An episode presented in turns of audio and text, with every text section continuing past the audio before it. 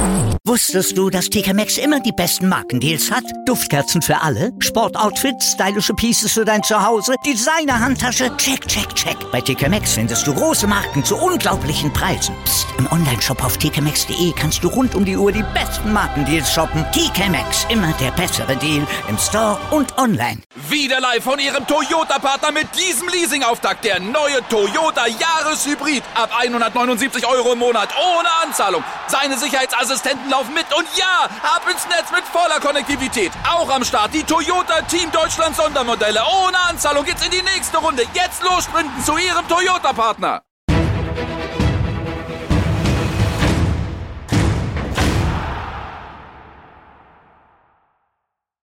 Hallo und herzlich willkommen zu einer neuen Folge Flutlicht an. Es ist die zweite im Mai und insgesamt die Nummer 36. But who's counting? Ich. ich habe wie immer eine wunderbare Gästin bei mir und zwar ist das heute Daniela Wurps. Sie ist Projektleiterin von Kick-In, der Beratungsstelle von Inklusion im Fußball in Trägerschaft der Bundesbehindertenfanarbeitsgemeinschaft BBAG. Herzlich willkommen, liebe Dani. Hallo, freut mich hier zu sein. Ja, ich freue mich extrem, dass du hier bist. Ähm, wir wollen so ein bisschen prinzipiell über Kick-In sprechen und zum anderen über ein recht neues Projekt, was ihr habt, nämlich Sprachkick. Bevor wir damit anfangen, eine Inhaltswarnung. Wir werden im Verlauf der Folge über diskriminierungssensible Sprache sprechen. Und dabei geht es auch darum, welche Begriffe durch andere ersetzt werden können. Und wir reproduzieren an der Stelle die problematischen Wörter in einem kleinen Rahmen beispielhaft, um einfach ähm, ein bisschen zu zeigen, was sind schwierige Begriffe und was sind bessere alternative Begriffe. Bitte achtet deswegen beim Hören der Folge ganz besonders auf euch und überlegt, ob gerade ein passender Moment dafür ist oder ob ihr das lieber an einem anderen Tag machen möchtet. So, Dani, jetzt aber zu dir. Kannst du vielleicht zu Anfang ein bisschen was über deinen eigenen Weg in den Fußball erzählen? Uh, das ist jetzt eine sehr große Frage, aber ja, gleich zu Anfang, danke dafür. Ich äh, versuche es mal sehr kurz zusammenzufassen. Also ich äh, komme vom süddeutschen, aus einem süddeutschen Dorf, äh, aus der Nähe von Schwäbisch Hall, um konkreter zu werden. Aber das Dorf selber kennt wahrscheinlich, äh, außer den Menschen, die dort leben, den 3000, kennt das niemand. Ähm, ich hab, äh, dort, bin dort im Dorffußball, also dort im Dorfverein groß geworden. Mein Vater und mein Bruder haben gespielt tatsächlich. Ich habe äh, Leichtathletik gemacht, aber ich war dann äh, damals schon Zuschauende am Spielfeldrand, ähm, auch regelmäßig und damals eben auch noch sehr klischeemäßig mit äh, die Mutter macht den Kartoffelsalat irgendwie nach dem Spiel ähm, und den habe ich dann natürlich mit ins Vereinsheim getragen, so ungefähr. Das war sozusagen der eine Teil meiner Geschichte. Ähm, dann habe ich, ähm, als ich dann größer wurde. Ähm, dann hatte ich mein Abitur ähm, und hatte dann auch als ich Teenager war, hatte ich ähm, schon Freunde, die aus so der Punk-Kultur kamen, eben in diesem Dorf. Und die hatten äh, so ein Hoodie an mit so einem Totenkopf drauf und ich fand den total cool. Also ich, es ist wirklich so albern, wie es klingt. Aber äh, ich hatte dann einfach gesagt, ich fand den cool und die sagten, das ist ein Fußballverein. Und ich konnte mir nicht vorstellen, dass das ein Fußballverein sein kann, der so coole Klamotten hat. Und ähm, dann kam es, wie es kommen musste, so mit 19 bin ich dann äh, über meinen damaligen Freund und Freunde äh, in Hamburg bei einem Besuch das erste Mal bei einem St. Pauli-Spiel gewesen und äh, fand das wahnsinnig spannend. Also es war für mich die perfekte Kombination aus äh, allen Dingen, die ich wichtig finde, die mich begeistern, also so sozusagen, ich nenne es mal politische Überzeugungen oder Wertvorstellungen äh, gepaart mit Fußball. Und das fand ich grandios, so als Mischung. Und äh, seitdem bin ich so St. Pauli-Sympathisantin erst gewesen und dann immer tiefer reingerutscht, habe am Ende des Tages auch ähm, ein äh, zweieinhalb Jahre im Fanprojekt, also im sozialpädagogischen Fanprojekt vom FC St. Pauli gearbeitet als Fanbeauftragte, also Fanbetreuerin. Ähm, mhm. Und dann bin ich äh, international ähm, unterwegs gewesen, aber so, so bin ich zum Fußball gekommen. So. Sehr spannend. Ähm, ich kenne deine Geschichte natürlich, die HörerInnen aber ja eben nicht. Ähm, was ich interessant finde, ist die Frage, du hast gerade schon gesagt, dass das für dich so zusammengepasst hat da bei St. Pauli. Glaubst du, dass es deswegen tatsächlich auch dein Verein geworden ist? Wäre Fußball ohne so einen gesamtgesellschaftlichen Ansatz, sage ich mal, und auch ohne so ein politisches Bewusstsein für dich überhaupt möglich gewesen? So wie ich äh, aufgewachsen bin, wahrscheinlich am Ende des Tages nicht. Also ich glaube schon, äh, ich hatte davor, also vor dem meinem ersten St. Pauli-Spiel im Stadion, hatte ich noch ein anderes Stadionerlebnis. Und zwar ähm, war das in äh, Stuttgart bei den Stuttgarter Kickers in den 90er Jahren. Ne? Das äh, will ich jetzt mhm. einfach auch nochmal unterstreichen. Da hat sich seither sicher viel getan. Ähm, damals war ich mit, äh, war ich eben auch beim, beim Spiel und wir waren da im Fanblock und dann standen hinter uns tatsächlich Menschen, die einen rechten Arm gehoben haben zum Hitlergruß und mhm. es fielen einfach total viel diskriminierende Äußerungen und ich weiß noch, wie sehr ich das abstoßend fand damals und dachte, wenn das Profifußball ist und das sozusagen heißt, ich gehe ins Stadion, muss mir den Scheiß antun, dann ist das nicht meins. Das will ich nicht und äh, deswegen war St. Pauli, glaube ich, für mich auch eine umso größere positive Kontrast Kontrasterfahrung und hat so alles vereint. Ich glaube, das äh, spielt schon auch mit rein, warum ich St. Pauli dann da für mich auch besonders wichtig fand. Und grundsätzlich denke ich aber auch, ähm, wenn Fußball dann auch mit gesellschaftlicher Verantwortung. Also Fußballvereine sind soziale AkteurInnen, die wahnsinnig hohe Breiten Wirksamkeit haben in, in ihren Städten und in ihren Stadtteilen gegebenenfalls, in denen sie wirken und auch darüber hinaus. Also ne, bei Vereinen, die so international spielen wie der BVB oder Bayern, da ähm, den hören einfach viele Menschen zu und ich denke, damit geht muss eine soziale Verantwortung einhergehen und das ist mir heute mit meiner jetzigen Arbeit noch sehr sehr viel bewusster geworden als ähm, in den ganzen Jahren zuvor nimmt im Prinzip schon ein bisschen ähm, die Antwort auf die nächste Frage vorweg, die ich dir stellen wollte, nämlich ähm, ob äh, Fußball ohne Aktivismus für dich äh, überhaupt möglich gewesen wäre. Jetzt ist es ja so, wenn man sich die Fans anschaut, passiert da ja unheimlich viel. Der Blick auf Fans ist aber häufig ein sehr negativer. Was glaubst du, woran das liegt, dass die so eine schlechte Lobby haben und dass ein, ich sag mal, Becherwurf eine größere Welle schlägt als zig Fanszenen, die sich in der Corona-Zeit engagieren sozial? Ich glaube, der Blick auf Fußballfans ist ja sehr stark medial geprägt und äh, in den Medien funktionieren schlechte Nachrichten immer besser als positive. Also so ist es ja leider meistens und ich glaube, da das geht so miteinander einher. Ne? Und äh, Fußballfans bilden natürlich historisch auch, also sind historisch gelten die als problembehaftet, Massenveranstaltungen gelten historisch auch als problembehaftet und äh, der Rückschluss liegt dann nahe, dass man das äh, sehr vereinfacht dann runterbricht auf ne, die, der Fußballfan, ähm, also sobald da was passiert, der Fußballfan ist die äh, böse Gestalt ähm, und der Verursacher. Und das war schon in England ja ganz stark ausgeprägt in den 80er, 90er Jahren, als die ganzen ähm, Themen mit äh, Hooliganismus, Fangewalt äh, so, also auch stark im medialen Fokus waren mit der Professionalisierung des Sports. Und da war es ja auch so, dass äh, sozusagen die, ähm, also wenn es Vorfälle gab, dann wurden die sehr stark auf Fans ähm, runtergebrochen. Und am Ende des Tages haben ganz viele vergessen, dass es auch mit den Sicherheitsmaßnahmen und der, ähm, der ZuschauerInnen, ähm, dem Umgang mit den ZuschauerInnen zusammenhängt, wie sich Fans verhalten. Und da haben wir in meiner Zeit, als ich äh, die europäische Arbeit auch noch viel gemacht habe, ähm, als Geschäftsführerin von Football Supporters Europe, äh, haben wir ganz viel damit auch gearbeitet, also mit diesem öffentlichen ähm, Image von Fußballfans auch im Kontrast dazu, wie sie behandelt werden und dass das eine mit dem anderen zu tun hat. Wir haben auch da Polizeitrainings mit begleitet und so weiter und so weiter. Also ich glaube schon, dass das ähm, sehr großen ähm, eine sehr große Auswirkung darauf hat, wie Fußballfans gesehen werden, wie sehr man auch differenziert hinguckt und wie sehr auch die Akteurinnen, zum Beispiel Polizei im Fußball, auch öffentlich damit umgehen und differenziert mit dem Verhalten von Fußballfans umgehen. Und äh, genau, und das äh, gilt natürlich auch für die Medien. Also ich finde es wahnsinnig wichtig, dass Journalistinnen und Journalisten, die im Sport unterwegs sind, ähm, sich Gedanken darüber machen, ähm, ob ihre Perspektive die einzig wahre ist oder der Polizeibericht das einzig wahre ähm, oder ob man sich dann nochmal differenziert ähm, die Perspektiven möglichst vieler äh, TeilnehmerInnen, Augenzeuginnen und so weiter einholt, weil die Geschichte ist ja nie nur schwarz-weiß. Mhm. Hm. Ich kann an der Stelle immer nur die Arbeit äh, von Felix Tamsud äh, empfehlen. Ähm, Twitter-UserInnen, äh, die uns zuhören, finden ihn äh, unter @ftamsud auf Twitter, der sich wirklich äh, sehr differenziert mit äh, Fanszenen auseinandersetzt. Und ähm, ich glaube, was vielen gar nicht so bewusst ist, die selbst nicht zum Fußball gehen und die für sich vielleicht so einen sehr kleinen Blick haben und so vor allen Dingen ähm, mit solchen Erlebnissen eben das, was sie selbst so als jugendliche Fußballraudis äh, vielleicht bezeichnen würden. Jetzt sei mal dahingestellt, ob es die so gibt oder nicht. Es ist jetzt nicht so, als gäbe es überhaupt keine problematischen Strömungen in Fanszenen, aber die Frage ist eben immer eine der Gewichtung.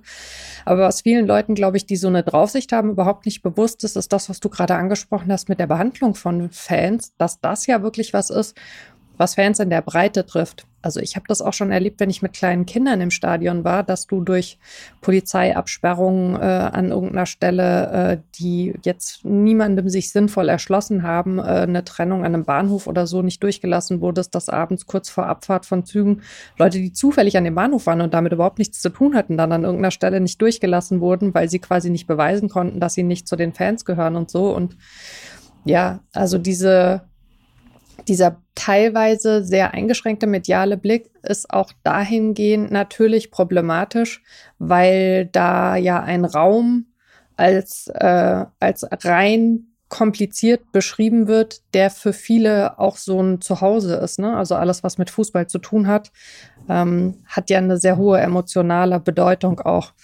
Also der Aufruf da vielleicht an alle, die sich mit diesen Themen beschäftigen, äh, sich dem anzuschließen, was du gerade gesagt hast, ähm, mal überprüfen, wie viele Sichtweisen auf das Thema gibt es eigentlich und ähm, wen sollte ich anhören, bevor ich mir da ein Urteil bilde.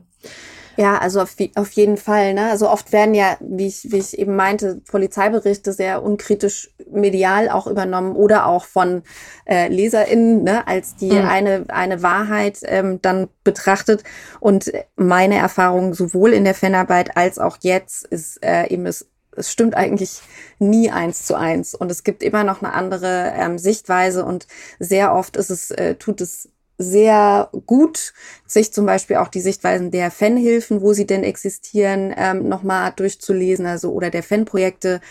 Ähm, das sind sozusagen Institutionen, Einrichtungen, die ähm, entweder Fan geführt oder eben sozialpädagogisch äh, geführt, ähm, dann auch Unterstützung für Fans leisten, die regelmäßig zu Spielen fahren und die auch kritisch parteilich begleiten. Und da ähm, kann man sich da immer noch mal andere Perspektiven einholen, die sehr wertvoll sind und gleichermaßen aber auch das Geschehen kritisch begleiten sozusagen.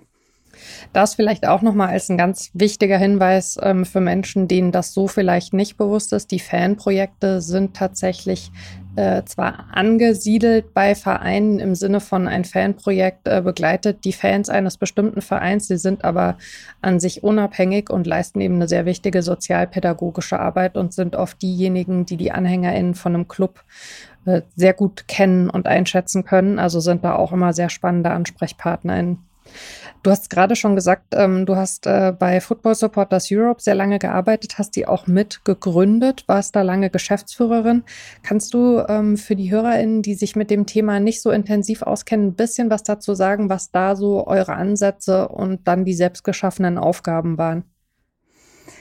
Ja, also Football Supporters Europe ist äh, letztendlich eine europäische Vertretung von Fußballfans, also eine Interessensvertretung oder Gewerkschaft der Fußballfans, wenn man so möchte, mhm. auf europäischer Ebene. In Deutschland gibt es als Äquivalent äh, die Fanorganisation Unsere Kurve beispielsweise. In England gibt es die Football Supporters Association und dergleichen mehr. So also nationale Fanverbände gibt es sehr viele.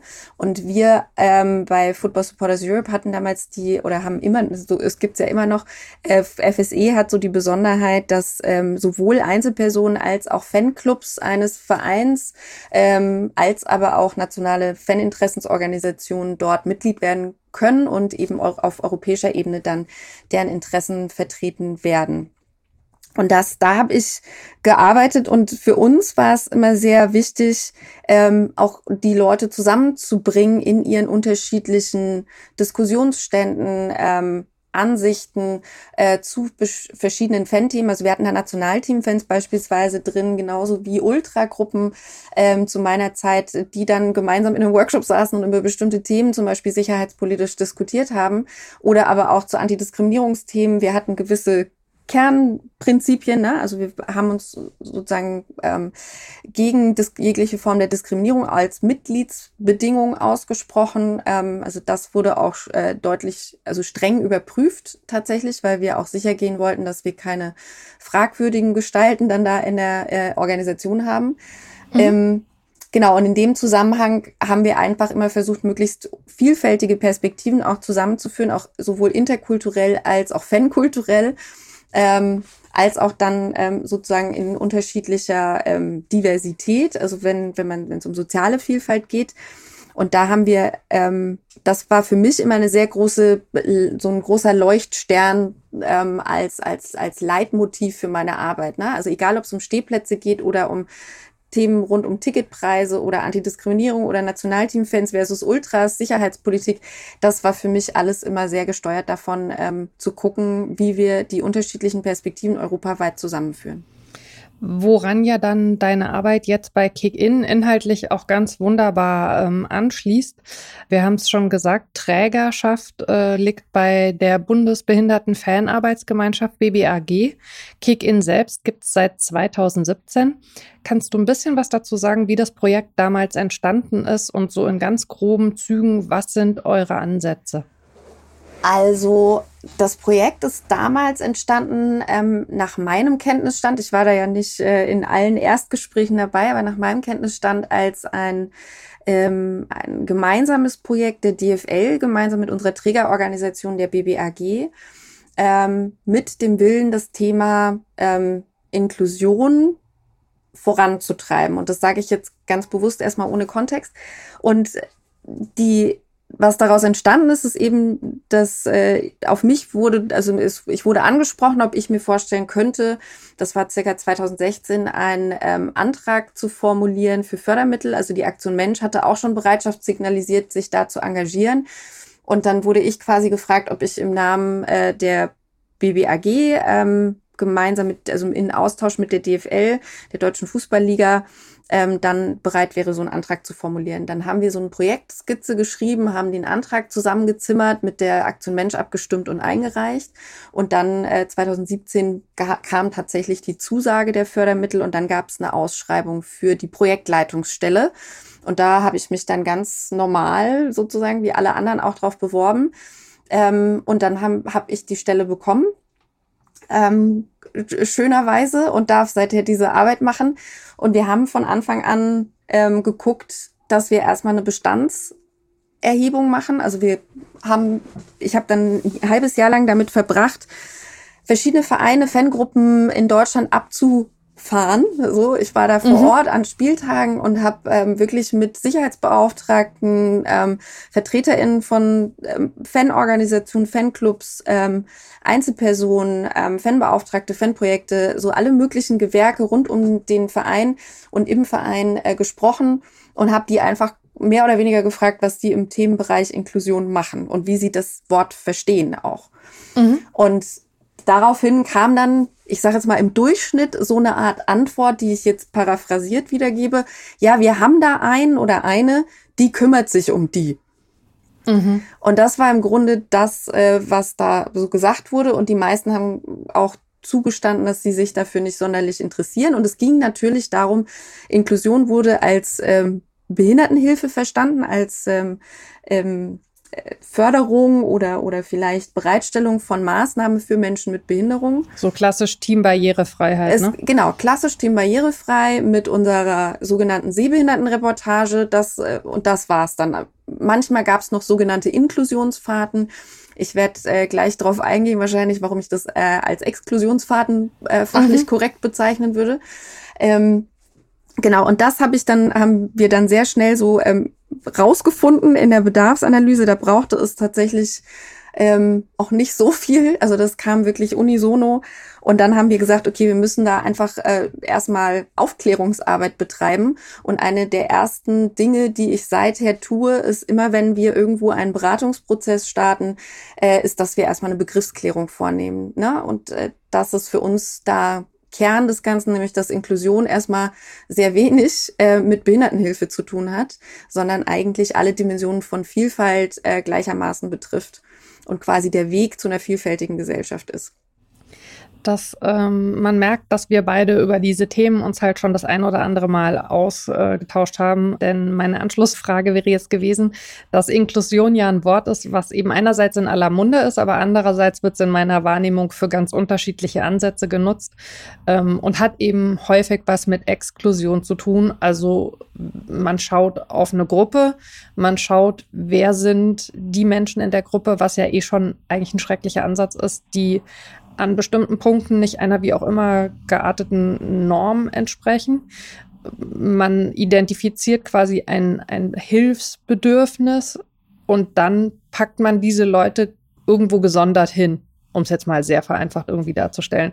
Und eigentlich ist euer Ansatz ja aber genau das Gegenteil, ne? nämlich dass man sagt, man hat sicherlich das, was man irgendwie eine, eine Mehrheitsgesellschaft nennen kann, in, bestimmt auf, äh, in Bezug auf bestimmte Themen. Aber diese Gesellschaft soll eben so geöffnet werden, dass sie Raum für alle bietet. Also dass Inklusion bedeutet, alle sind an einem Ort und man trennt nicht Leute ab. Kann man das so erklären? Genau, also grundsätzlich ja. Ich finde immer die, ähm, die, ähm, die, diese Frage des Perspektivwechsels äh, auch ganz wichtig, wenn es um Inklusion geht weil wenn wir, wenn wir über Integration sprechen oder über ähm, auch aus der klassischen sozialen Arbeit gibt es ja so eine Perspektive, die sehr dominant ist, dass man was für die Leute tut, die vermeintlich Hilfebedarf haben. Mhm. Ähm, und da äh, Unterstützung äh, bereitstellt und sich darauf fokussiert. Ne? Also bei, bei den geflüchteten Menschen kann man das sehr gut äh, erkennen. Da geht es sehr viel darum, man macht einen Deutschkurs, man gewährt, man gewährleistet Unterkünfte und so weiter. Das ist ja auch alles richtig. Ähm, aber meistens endet es dann damit, dass sozusagen es spezielle Schul äh, Deutschkurse für geflüchtete Menschen gibt. Ähm, es gibt spezielle Unterkünfte für geflüchtete Menschen. Es gibt spezielle Anlaufstellen für geflüchtete Menschen. Ähm, und Inklusion will eigentlich, dass die Perspektive sich an der Stelle umdreht. Vielleicht kann man es auch im Stadion so ähm, nochmal übersetzen. Geflüchtete Menschen, die dann spezielle Tickets bekommen, zum Beispiel. Ne? Mhm. Ähm, und wenn, und was Inklusion eigentlich will, ist, dass äh, wir unsere unsere gesellschaftlichen Strukturen, alles, wie wir es so organisieren, wie wir uns so organisieren, daraufhin hinterfragen, ob denn da auch alle teilnehmen können. Also wenn wir über unsere Veranstaltungen, unsere Organisationen reden, ähm, in denen wir unterwegs sind, ob ehrenamtlich oder hauptberuflich, also unseren Verein oder unser Stadion, ähm, unsere Fanaktivitäten, unser Fanbeirat, dass wir das alles daraufhin hinterfragen, wie organisieren wir uns da und können da wirklich alle mitmachen. So. Ja. Also sozusagen diese Perspektive einmal umkehren. Und da geht es dann eben sehr schnell nicht mehr nur um die olle Rampe. Und wenn man es jetzt nochmal ins Stadion übersetzt, dann ginge es beispielsweise auch nicht darum zu sagen, wir haben hier 20 Plätze für Personen äh, mit Sehbehinderung, wo die sich hinsetzen und äh, einer Reportage lauschen können, sondern dann müsste man die Möglichkeit so bieten, dass im Prinzip jeder, der das gerne in Anspruch nehmen würde, an jedem Ort im Stadion das einfach, ich sag mal, über eine App auf dem Handy sich anhören kann weil dann eben nicht diese Abtrennung mit diesen speziellen Plätzen, wo dann ja auch immer eine Begrenzung ist, irgendwie stattfindet, sondern weil dann die Person sich genau dahin stellen kann, wo sie möchte, so wie alle anderen auch, und da eben das Spiel so verfolgen kann, wie es eben notwendig ist. Wäre das so ein Punkt? Genau, also wenn wir jetzt über Menschen mit Behinderung im Speziellen sprechen würden, wäre der Punkt genau das, Wahlfreiheit zu gewährleisten. Ne?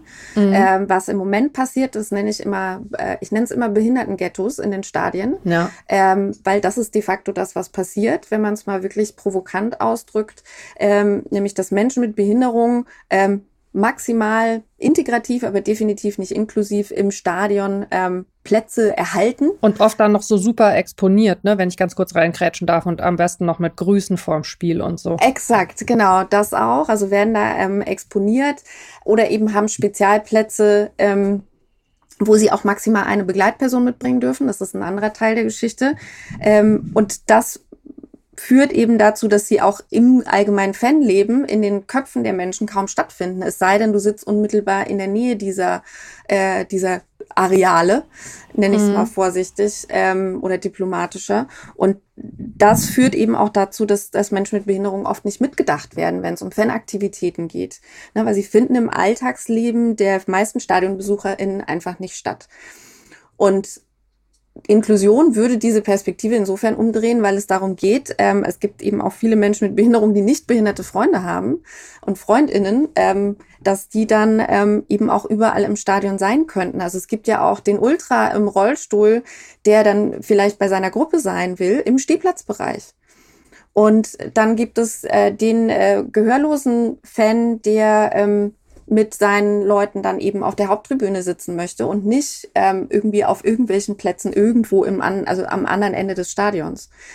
Ähm, und das ist genau das, worum es eigentlich bei Inklusion geht. Wahlfreiheit, Selbstbestimmung zu schaffen für alle. Also auch eine, eine nicht-binäre Person sollte nicht nur in einem Stadionbereich äh, beispielsweise eine genderneutrale Toilette finden. Ich wollte gerade sagen, geht es also dann außerdem schon auch sehr stark darum, das Wort Inklusion gedanklich mal von einer Behinderung zu lösen, ne? weil Inklusion nämlich ganz viele Bereiche betrifft. Genau, absolut. Es geht genauso um eine Anlaufstelle zum Diskriminierungsschutz im Stadion für alle. Ne?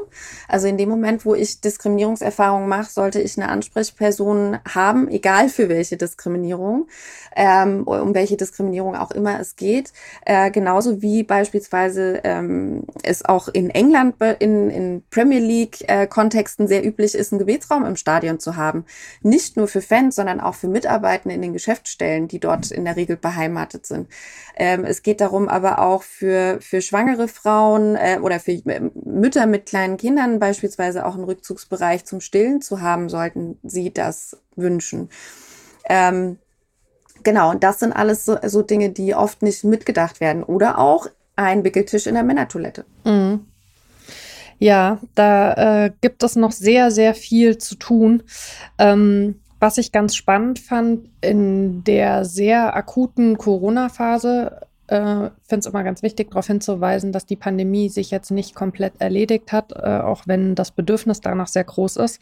Habt ihr von Kick-In sehr schnell eigentlich reagiert und habt eine tolle Reihe gemacht, Kick-On at Home, wo ihr eben Angebote gerade für Fans, äh, denen so das Stadionerlebnis weggebrochen ist, aber natürlich eben auch darüber hinaus Menschen, ähm, äh, ja, kulturelle Angebote beispielsweise hattet, äh, Lesungen, ähm, Gesprächsrunden, Podien und so weiter. Ähm, ich fand das erstaunlich, wie schnell es in vielen Bereichen funktioniert hat, äh, in dieser Hochphase der Pandemie Angebote zu schaffen, die, ich sag mal, zuvor auch schon für bestimmte Gruppen sehr hilfreich gewesen wären. Gerade auch wenn man jetzt so auf hybride Ansch äh, Veranstaltungen schaut. Ähm, und gleichzeitig beobachtet man jetzt aber, wie schnell das wieder zurückgedreht wird an vielen Orten, obwohl man das ja eigentlich als Lernprozess hinsichtlich Inklusion beibehalten könnte. Wie frustrierend findest du das? Ja, ich, ich finde es einerseits schon enttäuschend, dass es nicht so stark beibehalten wird, wie es äh, sich angedeutet hatte zeitweise. Also auch gerade das Remote-Arbeiten in den Teams. Ich kann aber auch das Bedürfnis vieler Menschen verstehen, also auch in den Vereinen, dass ähm, wieder mehr persönliche Begegnung möglich ist. Ich kriege aber auch mit, dass vieles bleibt. Also das okay. zumindest kriege ich aus den Vereinsgeschäftsstellen äh, durchaus mit, dass äh, die Selbstverständlichkeit auch Homeoffice zuzulassen, also Remote-Arbeit im Homeoffice zuzulassen, sehr deutlich gestiegen ist.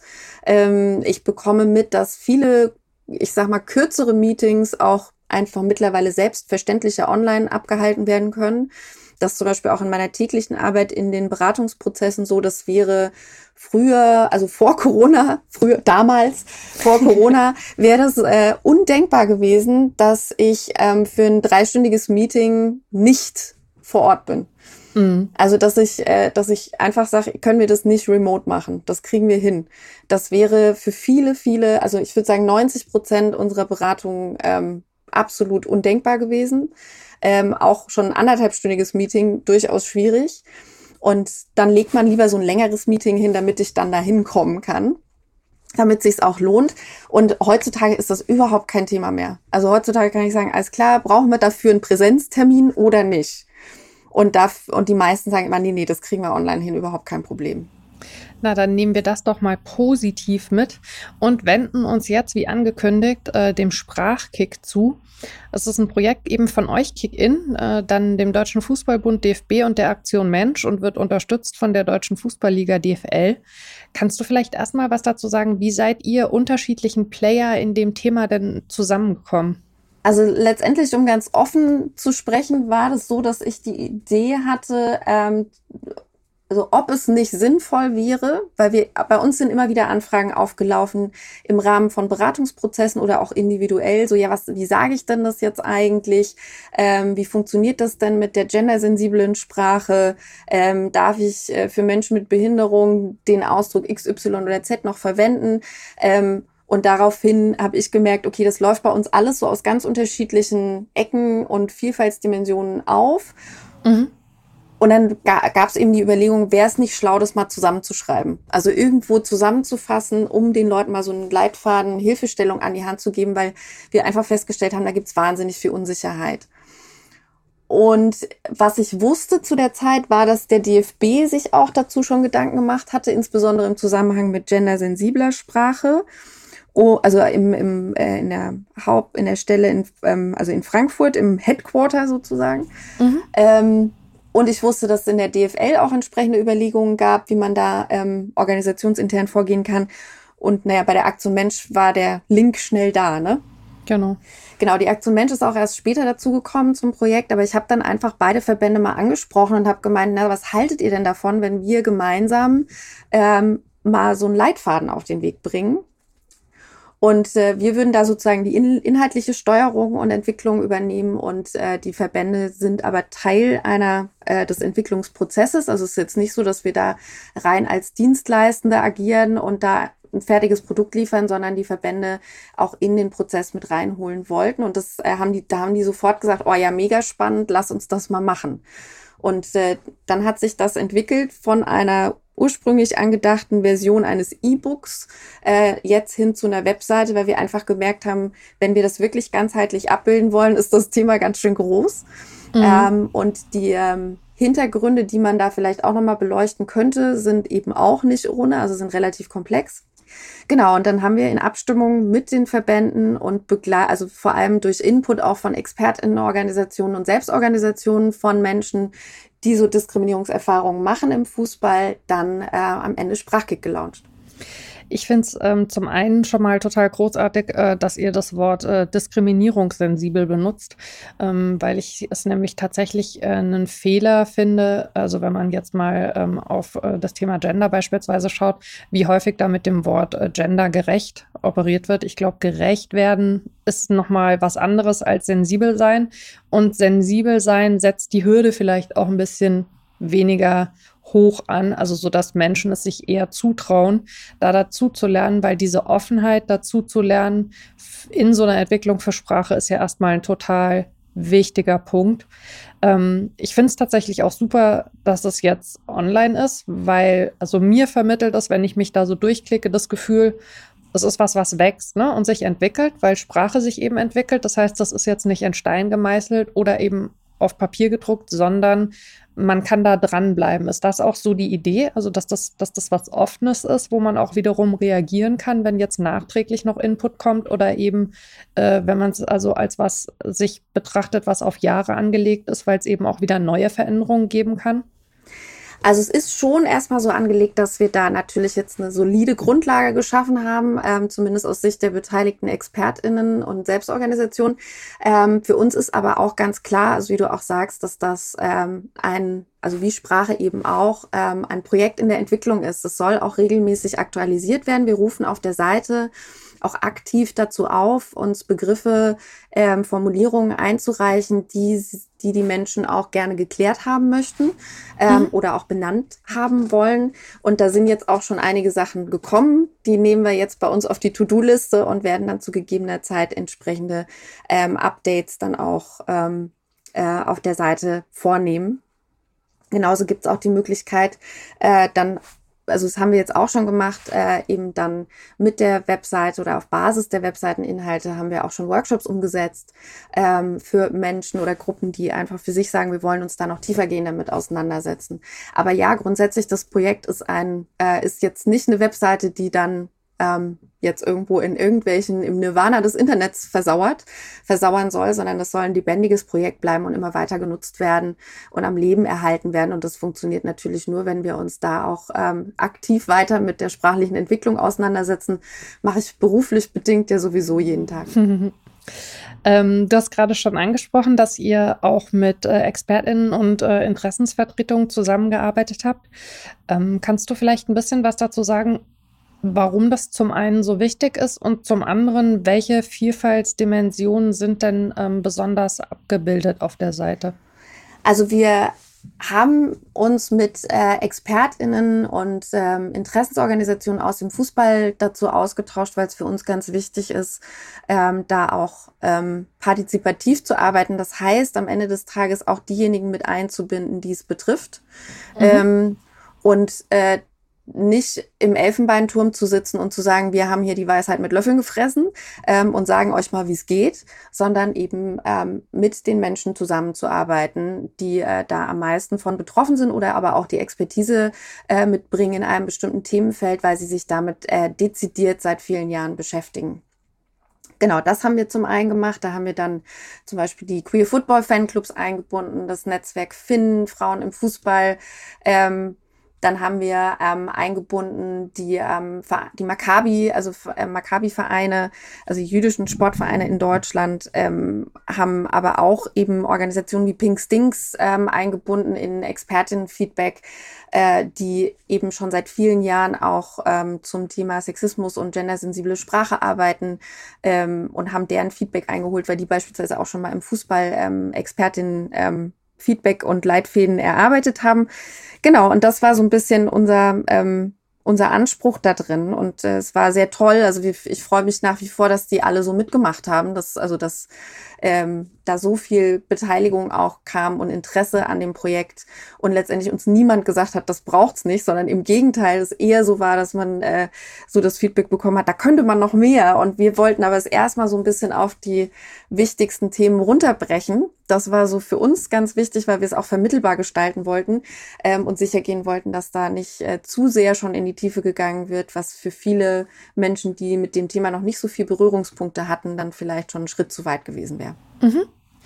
Ähm, was ich also sehr praktisch einfach finde hinsichtlich, äh, wenn ich mir jetzt vorstelle, ich äh, stolpere über einen Begriff und frage mich, ist der eigentlich noch zeitgemäß oder gibt es vielleicht eine Problematisierung rund um das Wort, was mir jetzt so nicht bewusst ist und dann kann ich das bei euch nachschlagen und ähm, dann gibt es eben immer den Key, wie sage ich es besser.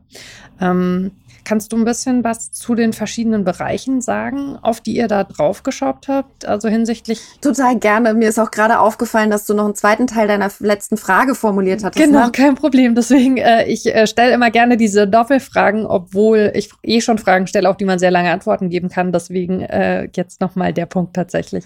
Genau, also du hattest ja schon nach den Bereichen und Vielfaltsdimensionen gefragt. Wir haben es grundsätzlich in ähm, vier Bereiche untergliedert. Ähm, mhm. Das haben, da haben wir uns orientiert an den ähm, ähm, Dimensionen, also an den Kerndimensionen von Vielfalt, wie sie zum Beispiel auch ähm, so Initiativen wie die Charta der Vielfalt in Deutschland ähm, propagieren. Das ist einfach ein Modell, um äh, gesellschaftliche Vielfalt besser zu verstehen. Und da gibt es die sogenannten Kerndimensionen äh, oder inneren Dimensionen der Vielfalt. Das sind quasi kaum oder unabänderlich, äh, kaum oder gar nicht abänderliche Merkmale der Persönlichkeit. Zum Beispiel mein Alter kann ich nicht verändern. Ich bin nun mal so alt, wie ich bin. Ne? Verändert sich von selbst. das verändert sich von selbst, genau. Dann äh, das Thema sexuelle Orientierung und Identität. Ähm, also ich suche mir ja auch nicht aus, ob ich auf Männer oder Frauen stehe, sondern das ist so. Mhm. Ähm, genauso wie mein Geschlecht, ähm, meine ähm, Glaubenszugehörigkeit, die kann man womöglich noch mal ändern. Ne? Ähm, aber auch da gibt es natürlich ähm, sozusagen entsprechende Hürden oder Barrieren. Ähm, also ich bin entweder ein gläubiger Mensch oder ich bin es beispielsweise nicht äh, tendenziell. Und ähm, ethnische Zugehörigkeit ähm, ähm, oder aber auch körperliche und geistige Fähigkeiten, also Behinderung. Ähm, und wir haben versucht, das mal so zu clustern in ähm, Bereiche, ähm, auf, auf der Sprachkick-Seite, die sehr themenverwandt sind. Also wo eben auch sprachliche Diskriminierung in sehr ähnlicher Form passiert, aber eben auch die Möglichkeit, es besser zu formulieren, äh, mit sehr ähnlicher Logik funktioniert. Mhm. Ähm, und äh, beispielsweise haben wir dann ethnische Zugehörigkeit und Religion ähm, gruppiert ähm, in einen Bereich, weil da eben sehr viele Überschneidungspunkte gibt. Dann äh, Geschlecht und sexuelle Orientierung. Ähm, haben, da haben wir uns Gedanken über Begriffe und auch sprachliche ähm, Verbesserungen gemacht oder Vorschläge für Verbesserungen. Also wir haben dort ähm, erstmal sozusagen auch be bestimmte Begrifflichkeiten aufgelistet. Dann haben wir aber auch dort zum Beispiel einen Teil drin zu gendersensibler Sprache. Also wie mache ich es besser? Wie könnte ich gendersensibler sprechen? Was sind da Tipps und Tricks? Ähm, dann haben wir im Bereich Behinderung und Alter, ähm, wo wir jetzt beispielsweise gesagt haben, ähm, da gibt es A, sehr viele Überschneidungen, B, aber auch eine recht äh, große Unkenntnis noch, ähm, was diskriminierende Begriffe betrifft. Ähm, mhm. Da haben wir eine relativ lange Begriffsliste gemacht, äh, mit auch ähm, sozusagen weniger diskriminierenden Alternativen. Ähm, oder empfehlenswerten Formulierungsalternativen, einfach weil uns immer wieder klar geworden ist, da gibt es einfach noch ganz viel Unsicherheiten. Und eben aber auch der Diskussionsstand ist noch ein anderer als beispielsweise zum Thema Rassismus. Ähm, genau, und als letztes auch noch ein sehr ähm, unbeleuchtetes oder wenig beleuchtetes Themenfeld haben wir uns dem Thema soziale Herkunft und sozialer Status gewidmet. Ähm, da gibt es ja im Fußball dann eben auch ähm, bestimmte Begriffsformulierungen äh, oder also Begriffe und Formulierungen, die ähm, durchaus noch wenig reflektiert werden. Und äh, so mein Klassiker ist immer Tickets für sozial Schwache. Mhm. Ähm, also Menschen sind halt mal per se nicht sozial schwach, beziehungsweise die, was damit gemeint ist, ist ja eigentlich, dass die Menschen materiell arm sind, also dass sie wenig Einkommen haben. Ähm, und sozial schwach unterstellt eben, dass sie wenig soziale, wenig ausgeprägte soziale Kompetenzen hätten, also sozial nicht, äh, nicht fähig sind oder schwach sind. Ähm, und das ist zum Beispiel so ein, so ein Bereich, der ist, glaube ich, sehr wenig, äh, der wird sehr wenig hinterfragt. Wenn überhaupt, geht es ja eher um eine Benachteiligung. Ne? Also Schwäche ist mal ganz sicher das komplett falsche Wort. Exakt, genau. Also das ist, das ist auch nochmal eine wichtige Anmerkung. Vielen Dank. Also es geht nicht um Schwäche, sondern es geht um materielle Armut, um ähm, geringes Einkommen.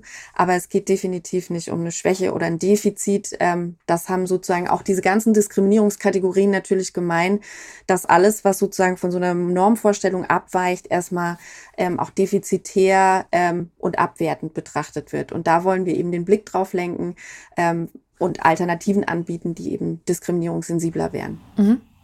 Ähm, ihr habt euch, wir haben das äh, am Anfang äh, auch eben äh, hinsichtlich der Inhaltswarnung angesprochen, entschieden, ähm, problematische Begriffe zu reproduzieren, ja. um eben darauf hinzuweisen, das ist ein problematisches Wort oder eine problematische Begrifflichkeit und dann aber eben eine, eine bessere, eine sensiblere Alternative anzubieten. Ich kann mir vorstellen, dass das wahrscheinlich ein Bereich war, über den ihr sehr intensiv diskutiert habt, bevor ihr die Entscheidung getroffen habt, oder? Wie ist die Entscheidung Entscheidung gefallen? Oh ja, das war ein sehr, sehr langer Prozess. Also es waren auch mehrere Gespräche. Wir hatten so ein Redaktionsteam mit ähm, ganz tollen Menschen, die da mitgewirkt haben. Also ähm, sind, kann man auf der Webseite nachlesen. Ähm, also beispielsweise in unserem Redaktionsteam, was schon sehr divers aufgestellt war, haben wir das sehr intensiv diskutiert. Dann haben wir es aber auch mit den Verbänden nochmal diskutiert und ähm, sind wirklich zu dem Schluss gekommen, dass aus unserer Sicht das ähm, notwendig ist, auch wenn wir da keine Fans von sind, ne? Mhm. Ähm, das, äh, das so zu benennen. Aber wir, also ich persönlich in meiner Arbeit merke das immer wieder, dass äh, sozusagen die Abkürzung von Begriffen oder die Nichtreproduktion von Begriffen dann oft zu Unklarheiten darüber führt, was denn jetzt eigentlich gemeint ist. Also was ja. ist denn jetzt genau diskriminierend? Ähm, und das führt am Ende des Tages immer wieder dazu, dass man es benennen muss. Ähm, und dann kommt plötzlich der Aha-Moment. Und äh, in dem, wir haben uns einfach gesagt, wenn ohne das klar zu benennen, können wir auch schlecht oder wäre es sehr viel schwieriger zu vermitteln, was denn die weniger diskriminierenden Alternativen sind. Ähm, und deswegen haben wir uns dann nach langem Abwägungsprozess dafür entschieden. Wir wollen das aber auch aufzeigen. Ne? Wir wollen auch aufzeigen, es ist nicht so, dass diese Begriffe alternativlos sind. Ja, ich finde es tatsächlich genau vor dem Hintergrund auch nachvollziehbar. Also man, man merkt es bei sich selbst, ne? man zuckt erstmal, wenn man so draufschaut und dann eben auch mit diesen ganzen Begrifflichkeiten ähm, konfrontiert ist. Ihr habt deswegen auch bei euch äh, eben äh, eine Inhaltswarnung äh, sehr deutlich auf der Webseite, äh, wo ihr eben darauf hinweist, dass ihr das macht und warum ihr das macht.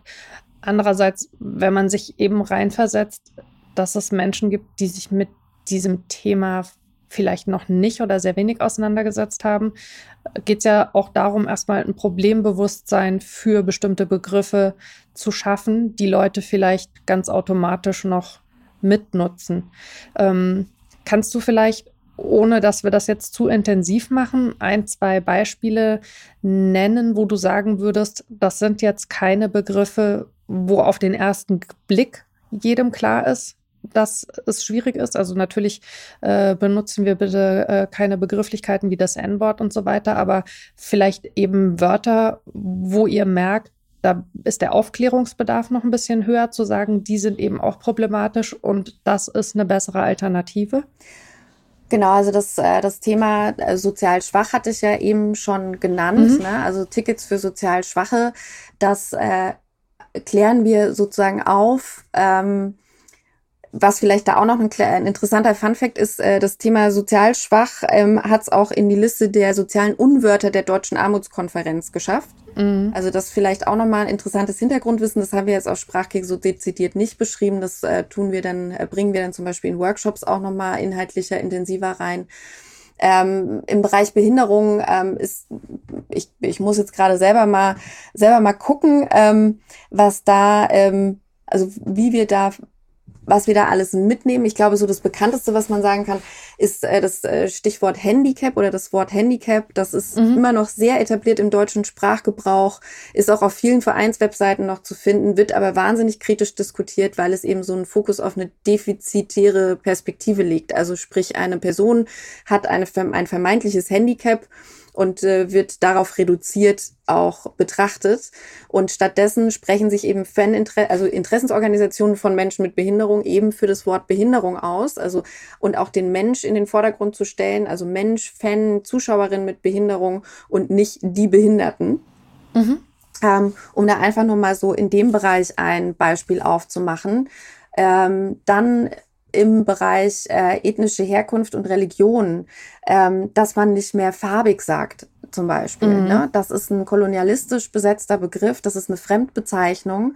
Die gewünschte Selbstbezeichnung ähm, der Community ist People of Color oder Schwarz. Ne? Ja. Ähm, und das also People of Color, ganz kurz vielleicht für die HörerInnen, die es nicht wissen, äh, begegnet einem schon viel auch durch die Abkürzung POC. Absolut. Oder BPOC, was dann ähm, Black People of Color wäre. Genau. Ähm, und das sind ähm, eben so Sprach also Begriffe, die sich langsam und auch immer stetiger äh, im deutschen Sprachgebrauch etablieren und im Fußball eben noch äh, teilweise noch sehr, sehr stiefmütterlich behandelt werden. Ob das jetzt der richtige Ausdruck ist, weiß ich auch ich nicht. Ich wollte gerade sagen, da zucke ich ja auch. genau.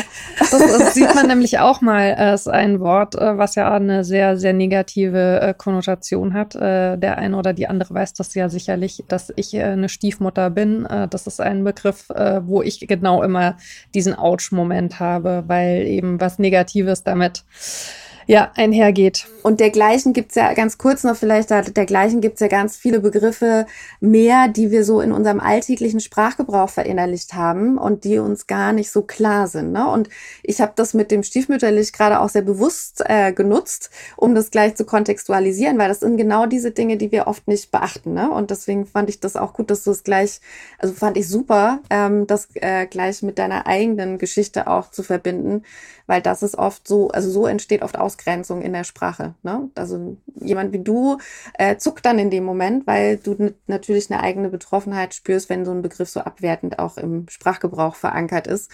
Und bei Menschen mit Behinderung ist es genau das, wenn, also bei einigen Menschen mit Behinderung, es trifft auch nicht auf alle zu, äh, ist es zum Beispiel, wenn das, äh, das Wort Handicap genutzt wird. Ne?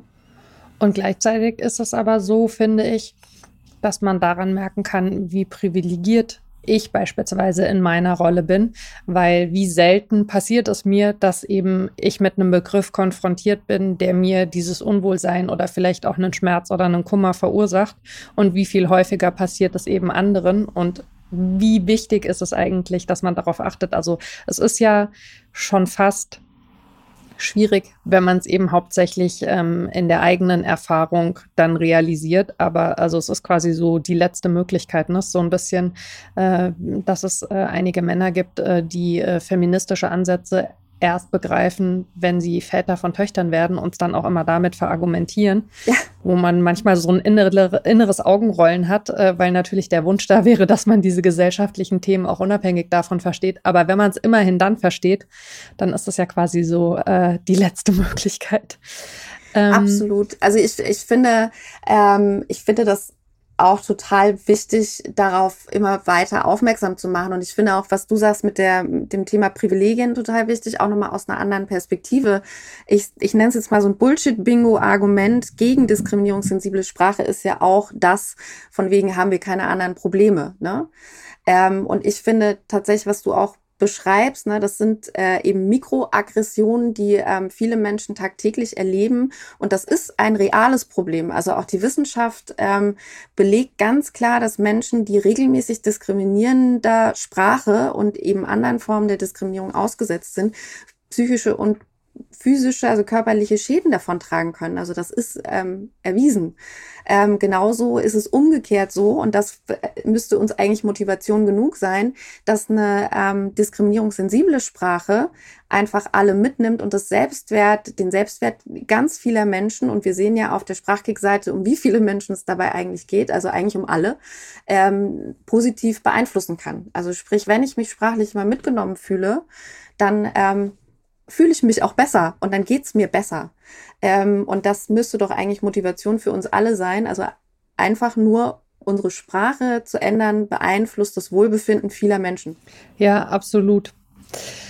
Das vielleicht auch nochmal als Plädoyer an dieser Stelle, an die eigene Offenheit ähm, und an äh, das, was man an Energie bereit ist, äh, da reinzustecken. Äh, das sind letztlich äh, Themen, die in der Sprache ja nicht verhaftet sind, sondern die eine Auswirkung haben reell auf Menschen, auf Leben und auch auf die Art und Weise, wie unsere Gesellschaft funktioniert.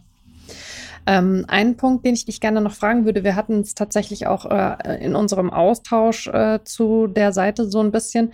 Äh, es gibt ja Begrifflichkeiten, haben wir schon gesagt, die einem weiteren Wandel, sag ich mal, unterworfen sind oder wo eben auch verschiedene Gruppen unterschiedlich draufschauen. Also ein Beispiel ähm, ist die Schreibweise von behindert. Also äh, es gibt äh, Gruppen, die sagen, ähm, für sie ist es eigentlich wünschenswert, dass man an diesem Begriff schon klar macht, Menschen sind nicht behindert, Menschen werden behindert. Das geht so ein bisschen in die Richtung dessen, was du gesagt hast, eben nicht zu sagen Behinderte, sondern Menschen mit Behinderung. Ähm, und dann gibt es eben äh, eine Schreibweise mit einem mit einem Unterstrich, also BE Unterstrich hindert. Es gibt aber genauso eben auch Leute, die sagen, sie finden, das ist eigentlich wiederum eine schwierige, äh, schwierige Begrifflichkeit. Wie seid ihr damit umgegangen, dass es eben auch Wörter gibt, für die du nicht sagen kannst, das ist jetzt richtig oder falsch, sondern die sind eben noch in, in so einem Abklärungsprozess? Also wir haben uns deswegen auch ne, nochmal die, die Rückmeldung oder die Rückkopplung mit den Expertinnenorganisationen auch ähm, gesucht. Also im Bereich mhm. Behinderung und Alter war das, waren das beispielsweise die Leitmedien. Das ist ein Projekt äh, der SozialheldInnen ähm, und die schulen beispielsweise große Medienhäuser im Bereich behinderungssensible Sprache.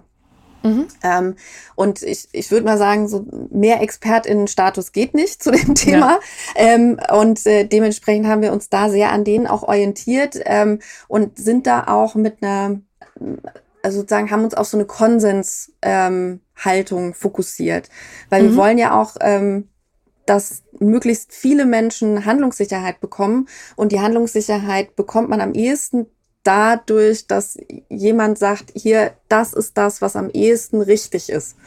Mhm. Ähm, und daran haben wir uns so ein bisschen langgehangelt. Das ist natürlich ähm, immer nur ein, ein Anfang. Ne? Wir machen auch in den Workshops immer sehr darauf aufmerksam, dass es vor allem darum geht, die Sprache grundsätzlich, die eigene Sprache grundsätzlich immer kritisch zu reflektieren, ob man damit jetzt vielleicht jemanden verletzt, weil wir mit Sprachkick natürlich nur einen Anfang machen können ähm, und das Thema ja sehr viel weiter reicht. Sprache ist ja, wir haben ein paar Vokabeln mehr in unserem Wortschatz als die, die jetzt in Sprachkick stehen. Ähm, Und beim Thema gendersensible Sprache haben wir uns da auch ganz klar zum Beispiel positioniert. Also da haben wir auch ganz klar in Absprache mit den Interessensorganisationen, Expertinnenorganisationen, ähm, auch vieler Seiten, ähm, haben wir uns da ganz klar dafür ausgesprochen, den Genderstern beispielsweise gegenüber dem Doppelpunkt auch zu bevorzugen oder einem Unterstrich und einer Schreibweise mit einem Unterstrich, weil sich beispielsweise der Deutsche Blinden- und Sehbehindertenverband ähm, als einer von mehreren Playern auch explizit gegen ähm, Doppelpunkt und Unterstrich ausspricht, weil die sehr viel schlechter zu sehen sind und als weniger barrierefrei gelten, entgegen der öffentlichen Meinung, die ja oft ja. sagen, der Doppelpunkt ist das barriereärmere Zeichen. Und das, äh, also wenn man äh, Genderzeichen benutzen möchte, äh, dann empfehlen wir ganz klar den Stern äh, in Absprache mit eben all diesen Playern, die da ähm, uns unterstützt haben bei der Erstellung. Ja, da kommen wir, glaube ich, wieder dahin, ähm, worüber wir schon vorhin ein bisschen gesprochen haben, dass es eben um eine Sensibilität geht. Ne? Also Sensibilität viel mehr als richtig oder falsch. Man muss auch wenn man sensibel in diesem Thema unterwegs ist, damit leben, dass es manchmal eben das am ehesten Richtigste oder das am ehesten nicht Falsche ist und dass es eben kein, keine hundertprozentige Auflösung von bestimmten Situationen gibt sprachlich. Genau, also ich denke, so das äh, falsche Signal oder ein Signal, was wir nicht senden wollen, ist, dass wir hier Sprachpolizei spielen. Das ist ja auch so ein Teil des Bullshit-Bingos in dem Feld. Ja. ähm, und äh, was wir, das wollen wir dezidiert nicht, sondern wir wollen eigentlich nur Hinweise geben, was besser ist und was weniger gut. Äh, oder aber aber auch ne, teilweise ganz klar No-No, also was wirklich auch gar nicht geht. Mhm. Ähm, aber wir wollen da einfach in erster Linie mehr Sicherheit dafür schaffen, was besser wäre. Ähm, und für uns ist dann eben auch ähm, besser oft äh, mehrheitsfähiger. Ne? Das mhm. ist für uns auch immer ganz wichtig. Und da kann man es auch wieder schön bei der gendersensiblen Sprache runterbrechen. Also auch im Sinne der Barrierefreiheit wäre sehr, sehr wünschenswert, wenn sich eine Vorgehensweise durchsetzen würde, der Nutzung von Genderzeichen, der Neu also Nutzung neutralerer Begriffe oder was auch immer. Ähm, schlichtweg, äh, weil dann auch Menschen mit äh, geringen Deutschkenntnissen oder Leserechtschreibschwäche oder ähm, ähm, ähm, Autismus ähm, sehr viel ähm, leichteres Leben hätten, ähm, was die ähm, Aneignung der ähm, entsprechenden Formulierungen betrifft. Und das ist für uns zum Beispiel dann auch ein wichtiger Aspekt, ne? dass wir das ganzheitlich auch denken und die Communities äh, da auch zusammenführen oder die Perspektiven auch zusammenführen ähm, im Zusammenhang mit Sprache und dem Umgang mit Sprache. Mhm. Ähm, eine Frage noch äh, zum Schluss. Ähm, ihr habt euch entschieden, äh, mit äh, Testimonials tatsächlich auch zu arbeiten. Mhm. Also äh, es gibt äh, verschiedene Prominente aus unterschiedlichen Bereichen, äh, die das Projekt unterstützen. Ähm, wie seid ihr da vorgegangen? Warum war euch das wichtig? Geht es da auch so ein bisschen darum, das in die Breite zu tragen? Genau, also die Breitenwirksamkeit war für uns bei dem Projekt entscheidend. Also ich, ich formuliere es mal flapsig, sonst hätten wir das als Kick-In alleine gemacht und hätten halt gesagt, jo, wir haben uns da mal was ausgedacht. Ähm, wir haben da mal was vorbereitet. Wir haben da mal was vorbereitet. Bitte haltet euch alle dran. Aber wir wollen ja eigentlich inklusiv wirken. Also sprich, wir wollen die Perspektive einer wie auch immer gearteten ähm, sogenannten Mehrheitsgesellschaft oder Dominanzgesellschaft umkehren äh, im Sinne einer inklusiven Sprache jetzt in dem Fall oder inklusiveren Sprache. Ähm, und dementsprechend war für uns natürlich wichtig, möglichst viele Leute im Fußball auch zu erreichen oder über den Fußball zu erreichen, je nachdem, wie man fragt. Aber für uns war natürlich die Perspektive im Fußball wichtig, in den Stadien, in den Geschäftsstellen, in den Presseabteilungen der Geschäftsstellen ähm, und aber auch in den Kabinen, ähm, da einfach einen kleinen Hinweis zu geben. Und da war uns natürlich deswegen wichtig, auch ähm, AkteurInnen ähm, aus diesem Bereich mitzunehmen und auch zu fragen, ob sie unterstützen würden, die in den entsprechenden Zielgruppen durchaus eine breite Wirksamkeit entfalten können. Ähm, also eben ehemalige Spieler, ähm, Mitarbeiter ähm, von Vereinen, äh, die noch aktiv sind oder auch Leon, also ne, Leon Goretzka beispielsweise im Namen des, Deu der deutschen, des deutschen A-Nationalteams der Männer. Ähm, das sind eben so Player, wo wir gewusst haben, okay, wenn die sich dafür aussprechen und eben damit auch deutlich machen oder auch eine Tilia Sasic als neue DFB-Vizepräsidentin, mhm. äh, wenn die eben dann sagen, das ist ein wichtiges Thema und ähm, bitte guckt euch das doch mal an, dann tun die es wahrscheinlich eher, als wenn Daniela Wurps das sagt. Wobei ich finde ja, was Daniela Wurp sagt, sollte auch insgesamt noch ein bisschen mehr Gewicht bekommen. Liebe Dani, ähm, vielleicht äh, eine abschließende Frage. Ähm, was sagst du Leuten, die dich fragen, warum sollte sowas ausgerechnet im Fußball Sinn ergeben? Damit wären wir ja wieder so ein bisschen am Anfang, ne? Mhm. ich ähm, weiß, ich liebe Schleifen. Ja, ja das, äh, das ist äh, eine tolle Schleife, moderativ super gelöst, Frau Pfeiffer.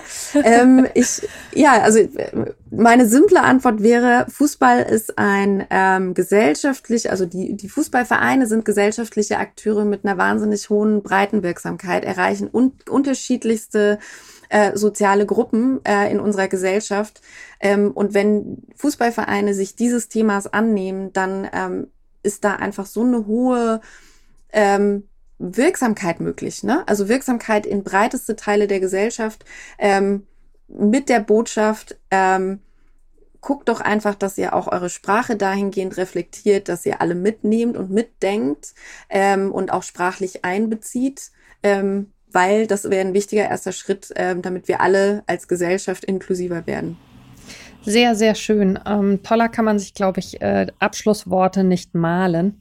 Äh, ich danke dir ganz, ganz herzlich für die Zeit, die du dir für mich genommen hast und ähm, alles Gute weiterhin für das Projekt und ich hoffe, es wird weit in die Welt hinausgetragen, auch über den Fußball hinaus. Dank dir, Dani. Danke sehr für die Einladung und für das schöne Gespräch.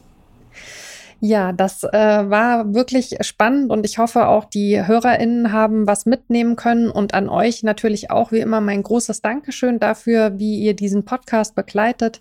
Äh, ihr erreicht mich per Mail äh, wortpiratin.marapfeifer.de. Ich freue mich über Feedback. Äh, Positives ebenso wie konstruktive Kritik. Ich freue mich, wenn ihr Sterne für den Podcast auf der Podcast-Plattform eures Vertrauens hinterlasst.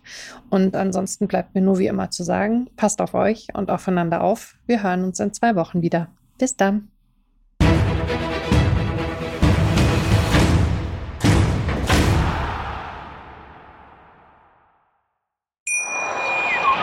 Wusstest du, dass TK Maxx immer die besten Markendeals hat? Duftkerzen für alle, Sportoutfits, stylische Pieces für dein Zuhause, Designer-Handtasche, check, check, check. Bei TK Maxx findest du große Marken zu unglaublichen Preisen. Psst. im Onlineshop auf tkmaxx.de kannst du rund um die Uhr die besten Markendeals shoppen. TK Maxx, immer der bessere Deal im Store und online. Wieder live von ihrem Toyota-Partner mit diesem Leasing-Auftakt. Der neue Toyota Jahreshybrid. Ab 179 Euro im Monat ohne Anzahlung. Seine Sicherheitsassistenten mit und ja, ab ins Netz mit voller Konnektivität. Auch am Start die Toyota Team Deutschland Sondermodelle. Ohne Anzahlung geht's in die nächste Runde. Jetzt los sprinten zu Ihrem Toyota-Partner. Wieder live von Ihrem Toyota-Partner mit diesem Leasing-Auftakt. Der neue Toyota Jahreshybrid. Ab 179 Euro im Monat. Ohne Anzahlung. Seine Sicherheitsassistenten laufen mit. Und ja, ab ins Netz mit voller Konnektivität. Auch am Start die Toyota Team Deutschland Sondermodelle. Ohne Anzahlung geht's in die nächste Runde. Jetzt los sprinten zu Ihrem Toyota-Partner. Wie viele Kaffees waren es heute schon? Kaffee spielt im Leben vieler eine sehr große Rolle. Und das nicht nur zu Hause oder im Café, sondern auch am Arbeitsplatz. Dafür gibt es Lavazza Professional. Kaffee am Arbeitsplatz, der genauso lecker schmeckt wie in eurem Lieblingscafé. Die perfekte Kaffeelösung für jede Art von Unternehmen. Klein, mittel, groß. Ihr habt auf jeden Fall einen Kaffee, der schmeckt. Die richtige Motivation für eure Arbeitstage. Alle Infos zu Lavazza Professional findet ihr auf lavazzapro.de mit allen Kaffeelösungen für euer Büro.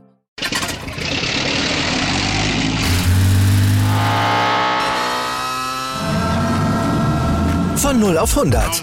Aral feiert 100 Jahre mit über 100.000 Gewinnen. Zum Beispiel ein Jahr frei tanken. Jetzt ein Dankeschön, rubbellos zu jedem Einkauf. Alle Infos auf aral.de. Aral, alles super.